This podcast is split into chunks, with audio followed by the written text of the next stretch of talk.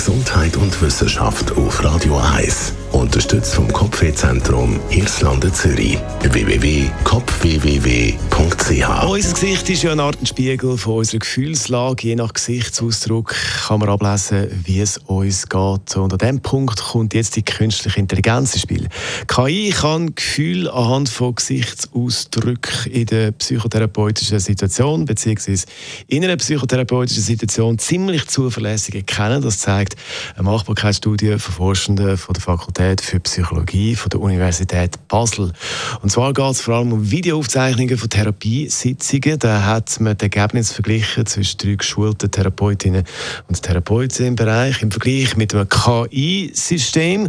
Und die Ergebnisse sind ziemlich gleichwertig. KI, das KI-System kann vor allem ganz winzige Gesichtsausdrücke bzw. ganz kurze erfassen, wo die Therapeutinnen und Therapeuten im Alltag schnell äh, ja, sie nicht das erfassen oder sie übersehen das.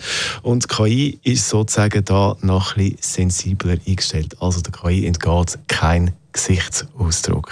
Es ist jetzt nicht so, dass KI Therapeutinnen und Therapeuten ersetzen wird, aber als Hilfsmittel für so Therapiesitzungen durchaus interessant. Das ist ein Radio 1 Podcast. Mehr Informationen auf radio1.ch.